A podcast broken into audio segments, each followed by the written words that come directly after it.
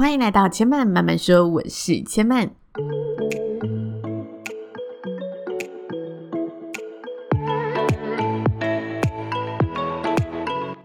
目前频道在 Apple Podcasts、Spotify、KKBox 以及 Google Podcasts 都听得到。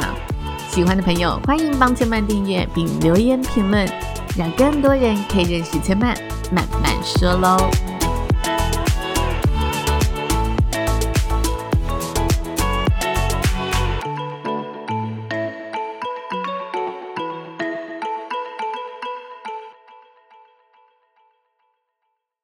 拥抱知性灵魂，从阅读好书开始。欢迎来到千曼说书的单元。今天想要跟大家聊的好书呢，就是《秘密》。嗯，我有点不确定到底要不要把它列为好书，但是呢，我觉得它里面的确有一些内容是我非常想要跟大家来聊聊的。那上周如果有听节目的朋友，一定都有听到我上一集，其实就是有跟大家说，我会找时间好好的来看《秘密》这本书。那自从说了这句话之后呢，不知道为什么，我就是一直觉得我好像要赶快去做完这件事情，因为我心里对这本书有太多的好奇了。然后我就假日到了书店，真的把它买回家，然后一口气就看完了。它其实薄薄的一本，大概只有两百多页，然后嗯，用的文字间距也是。嗯，间隔蛮空白的，就不是太密密麻麻的，所以也算是蛮好阅读的一本书。然后加上它的段落其实是蛮分明的，所以在阅读上就是呃，我觉得整体是一个很轻松的节奏，你就可以很明快的把这本书吸收起来。那这本书我看完之后呢，有上网去看了一下大家对这本书的评价，必须说，因为我觉得这种牵涉到有点。类宗教感的书籍，它一定会具争议。什么是类宗教感呢？就是他在谈及一些信仰法则的感觉，因为它里面谈的就是吸引力法则嘛，所以自然有许多的呃不同意见、不同门派的嗯。观点会去评论这本书，那我一样先简单带大家认识一下这本书。这本书呢，整本虽然是在讲吸引力法则，但是它以不同的面向跟你讲，包含了健康、财富以及人们可能很重视的关系，还有这个秘密。到底是怎么运行的？你可以用哪一些方法去发现你的秘密，发现你生活中的秘密，然后去落实它。它大概分了这几个重大的章节，然后呢，它就是以呃很多名人的说法。它里面就是每个章节都有名人佐证，这个名人说，诶，他在这一件事情上面的看法是什么？然后就是一段一段语录的方式去呈现出来，对于关系的秘密，呃，这五个名人他分别的看法是什么？然后去穿插叙述在他的理论里面。那这些穿插叙述，就我个人而言，它就是有那一种要让你更相信的力量，因为他借由这些名人的背书去验证，诶，这些想法其实跟名人的想法是一致的。那何谓名人呢？就是在各个领域中成功的人士。所以那些名人有的是哲学家，有的是企业家，然后有的是科学家。每个名人的领域不太一。样那他也借由这些名名人的身份，告诉大家，其实不同领域的人们对这件事情都是有一致性的看法的，都是相信宇宙的能量是存在的。那上一集节目我跟大家讲说，他们说人的脑中会发出频率嘛，然后这个频率可以连接宇宙万物，所以你的每个思想，宇宙都会回应你。这就有点像是之前有一部电影叫嗯《牧羊少年的奇幻旅程》，它就是里面有一句话很红，当时说，当你真心渴望某样事物的时候，整个宇宙都会联合起来帮你完成。就是吸引力法则的这个意思，然后就是，诶，你要有真心渴望才可以去实践它。那整本书看完后呢，我有几个观点想要来跟大家分享。第一个观点呢，是我在看这本书的时候一直很疑惑的一件事情，因为大家都知道吸引力法则就是你脑子所想的都会被你吸引过来嘛。然后它里面提到，就是为什么有时候我们想着我们不要这个东西，这个东西却一直靠近我们呢？因为吸引力法则不会分好的和坏的，我觉得这个理论是蛮逗趣的。就他说呢，吸引力法则它本身呢不会去辨认你给的是不是否定句，它只会辨认你发出的这个讯号里面有什么东西。就像是，呃，我不希望我的衣服被这个油渍溅到。这时候吸引力法则接收到的宇宙接收到的就是，诶，这个东西会溅到衣服上面，或者是说呢，我每天都想着我不要迟到，然后我一直一直想着我不要迟到之后，我就越容易迟到。我觉得这是蛮有趣的一件事情。那它里面有解释为什么？哈，这是这本书里面的理论。他说呢，你之所以会一直呃吸引到那些坏的东西，就是因为你只想着我不想要，而没有想着我想要。所以他希望大家把想法全部都变成正向出发。理由呢，就是当你一直对自己说我不想要的时候，其实你对自己说想要的比例就减少，而不想要和想要这两个想法本身就是对立的，它不可能同时存在着。所以，当你一直被不想要占据的时候，想要的事情就不可能发生。所以，他希望你呢可以清楚你脑袋的思想，然后呢，让每个讯号都转为正向的讯号出发，不要用否定的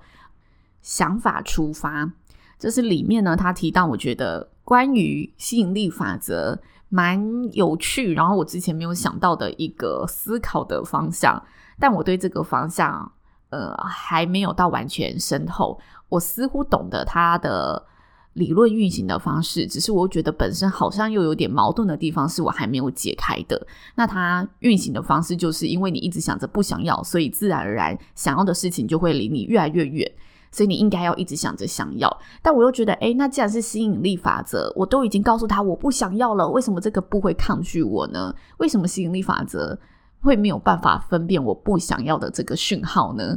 就是它源头的那个东西，我自身还是蛮矛盾的。但它里面前面大概嗯二十几页的时候，就蛮前面的章节，他就先申论，先立下这一个法则的基准点，跟大家沟通了。但话说回来，其实每一个法则都有一些自己的基本条件，就是他原本立下的那一些。根本在运行，所以既然他那么之前就交代了，那我们就继续看下去，多了解他一点，我觉得也是没有影响的。只是你可能要知道，他是有这一个基础在扎根的，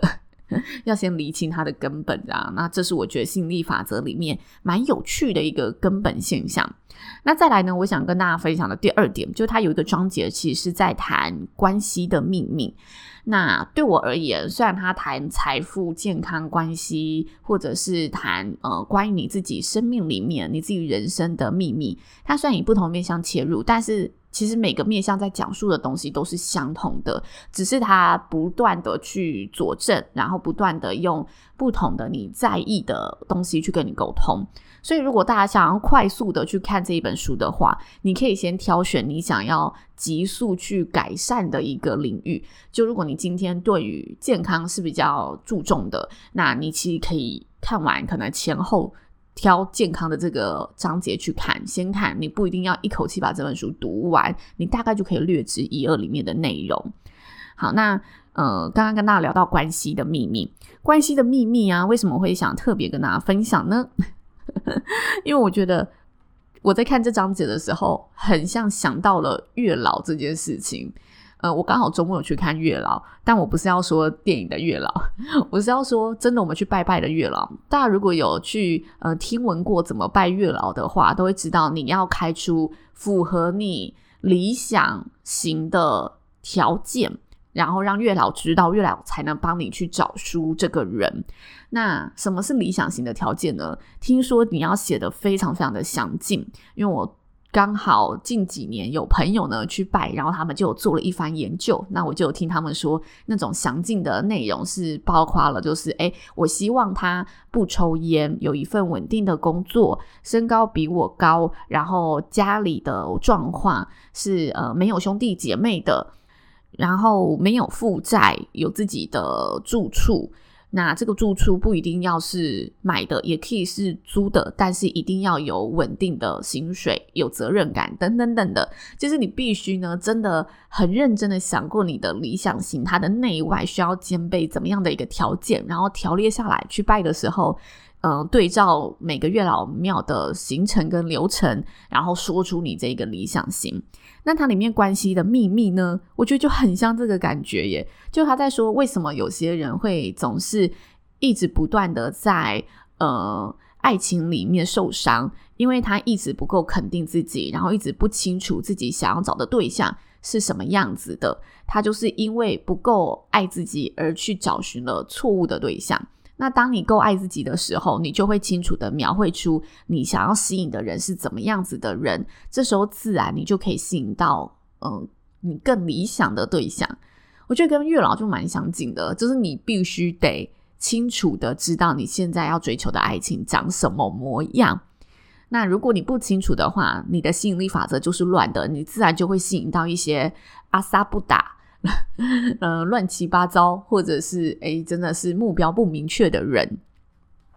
所以在看这本书的时候，我就突然又觉得，诶，其实拜月老真的也是一个。呃，厘清我们想要的理想形状什么样子，然后仿佛跟吸引力法则是很相近的，好像你厘清之后呢，你自然而然就会释放出这个讯息给身旁的朋友，说，诶，其实我的理想对象是要什么样子，那你就可以真的透过朋友的介绍，或者透过自己的观察，去看到更多你重视的特质。那在你还没有想过之前，也许这个影子它就是模糊的，这个形状就是不明确的。那在关系的秘密这个章节啊，我觉得他提及了秘密吸引力法则这件事情的第二个元素，很重要的元素，那就是爱。你必须对这个世界有爱，对自己有爱，你必须本身是拥有爱的力量的人。他在后面的章节里面，我觉得比较多篇幅有把这个元素带进去。那它里面有一段话呢，我觉得就蛮能体现他想要跟大家说的。他说呢，你不得不爱你自己的理由是，如果你不爱你自己，你是不可能感觉到美好的，因为你对自己整个人都是不爱的，都是否定的。当你觉得自己不好，你就阻碍了所有宇宙想要为你安排准备的一切美好的事物。所以，当你处在一个觉得自己什么都不好的状态时，你会觉得元气啊，一切都被榨干了，然后身边一切美好的事物都离你好遥远、好遥远哦。所以，自然你看不见那些美好，你眼里看到的都是那一些嗯，跟自己一样不美好的事物。所以，当你觉得自己不好的时候，这种感觉只会继续的持续下去。你必须把你的焦点转移在想想自身美好的一面。想想自己想要找到的正面事物，嗯，所以我觉得他这段话虽然是在写爱啦，但他最后的核心还是回到了正念思考这件事情。那我觉得这个理论是蛮值得，如果你身边有朋友真的对爱情很失意的话，也许他在跟你聊爱情烦恼的时候，你可以吸收起来，然后跟他分享的。那我就跟大家分享一个我身边也是很好的朋友，然后在前阵子我们刚好有见面。那他之前呢，在爱情的状态就是很急于想要找到一个可以谈恋爱的对象，可以依靠的对象。那后来。这几年，他渐渐变得，即使身边有对象是对他示好的，他还是会很谨慎的评估，然后很认真的相处过后，再决定有没有要让这段关系进入下一步，进入更深的一个层面。那这时候认识他的朋友就问他说：“为什么你，呃，不像以前一样，一下子就会陷入爱里面？你现在好像可以分辨什么爱对你是好的，然后好像可以很理智的克制自己在爱里面的念头。”那他说：“我其实没有克制自己在爱里面的念头，只是我学会爱自己了。”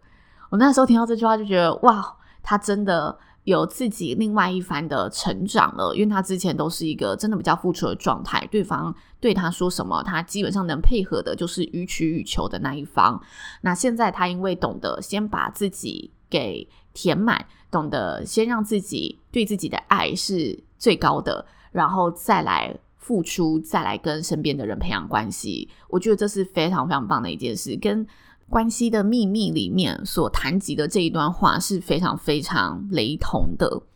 那接下来第三个，我想跟大家分享的这本书的内容呢，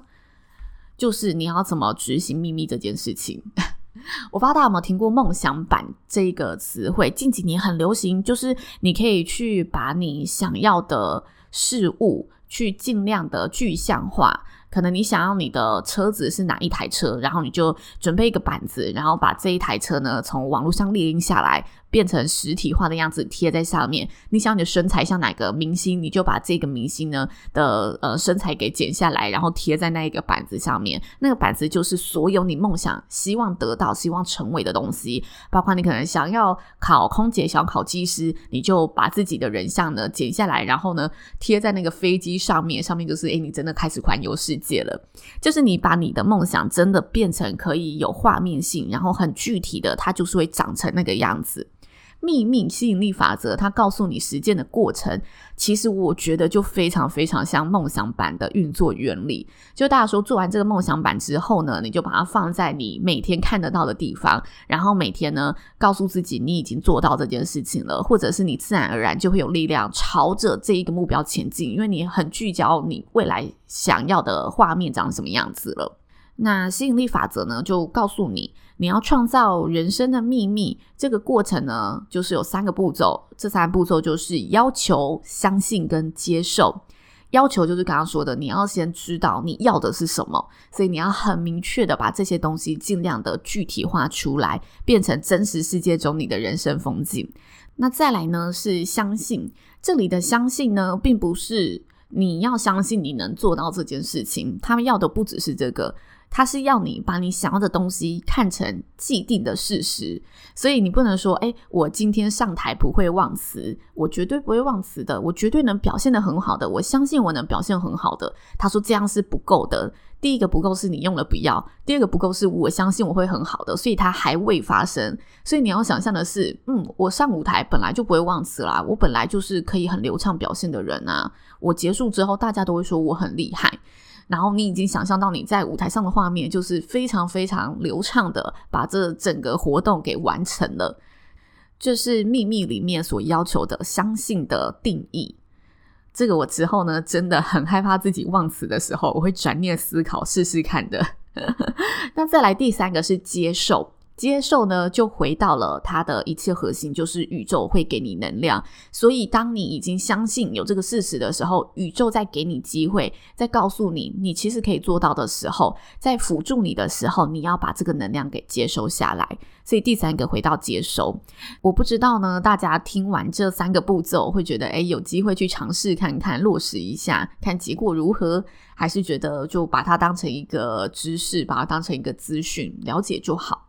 那我必须说，我在买这本书的时候啊，可能是因为，嗯，这是年底嘛，然后即将要新的一年了，所以大家都在为自己新的一年做计划，所以那个书籍的领域那一个区域出现了非常多什么，呃，写下你的日记，打造你的生活，二十八天跟着我，每个步骤就可以创造出。你想要的生活样貌，就很多这种类型。那它里面内容就是一样，要你呢跟着里面的步骤去理清你想要的生活长什么样子，然后写下来，每天做一些改变，你的生活就离它更靠近了。其实我觉得这好像根本回到最核心，又跟秘密好相近了。那我跟大家分享一下，为什么我个人会说呢？我是相信吸引力法则的。我记得呢，我在国小的时候，刚好那阵子好像是日本。发生了一个很大很大很严重的地震，然后呢，这地震之后呢，有科学家就去研究水的分子，因为地震导致就是有一系列的天灾嘛，包括就是水淹没了那一个区域，所以他就开始研究水分子，然后去那些地方呢抽取那里的水，那他发现那些水分子的结晶在显微镜下看起来都是很浑浊的、很丑陋的、很不漂亮的，就那些排列组合。是非常非常不干净的。那他就试着呢，对水分子做不同的研究。第一个是刚刚说的，他到不同的区域去取出这些水分子，到灾后的区域，跟到一个就是非常非常大自然美妙的区域，然后去把大自然的水取回来，在显微镜下看它的变化，以及呢，他对着水说不同的话。他就是直接取生活中的自来水，然后把它分装成两瓶，一瓶呢每天都对着他骂脏话，一瓶呢每天对着他说好话。然后他发现呢，这两瓶水在显微镜下的结晶也是浑然不同的。大家如果有兴趣，可以去找找看，它是《生命的答案：水之道》，它就是一个水分子的研究影片。你可以透过那部影片，真的很清楚的看到水分子的变化。仿佛就是这个水真的有不同的表情，你对它做不同的事情，它就会回应你不同的表情。我那个时候看完这部片，记忆就非常非常的深刻，然后当下觉得很震惊、很惊艳。就原来好像这些无形的东西是真的有嗯能量在里面的，就很像人家说，其实你处于坏情绪的时候，你在生气的时候，你身体是会产生更多坏细胞的，因为你的好细胞会被杀死，所以人不生气比较不容易老。就也有这种说法嘛，因为你每一天真的细胞就是不停的在代谢，所以你看你要让这些细胞全部死掉，还是你要让自己诶、保持在一个身心都是健康，然后非常开心的状态、愉悦的状态，去产出更多好的细胞。我觉得水分子那时候看完之后，就让我对这一系列的东西是比较相信的。然后刚好那也是一个科学的依据证明，所以我觉得可以在这个《秘密》这本书里面的尾声跟大家分享。那无论大家相不相信，都希望大家借由今天的节目，可以认识一下这本畅红多年的畅销书，知道它里面在谈及的内容是什么。今天的资讯，希望大家喜欢喽。千嫚慢慢说，今天就说到这里了，也邀请大家下次再来听我说喽，拜拜。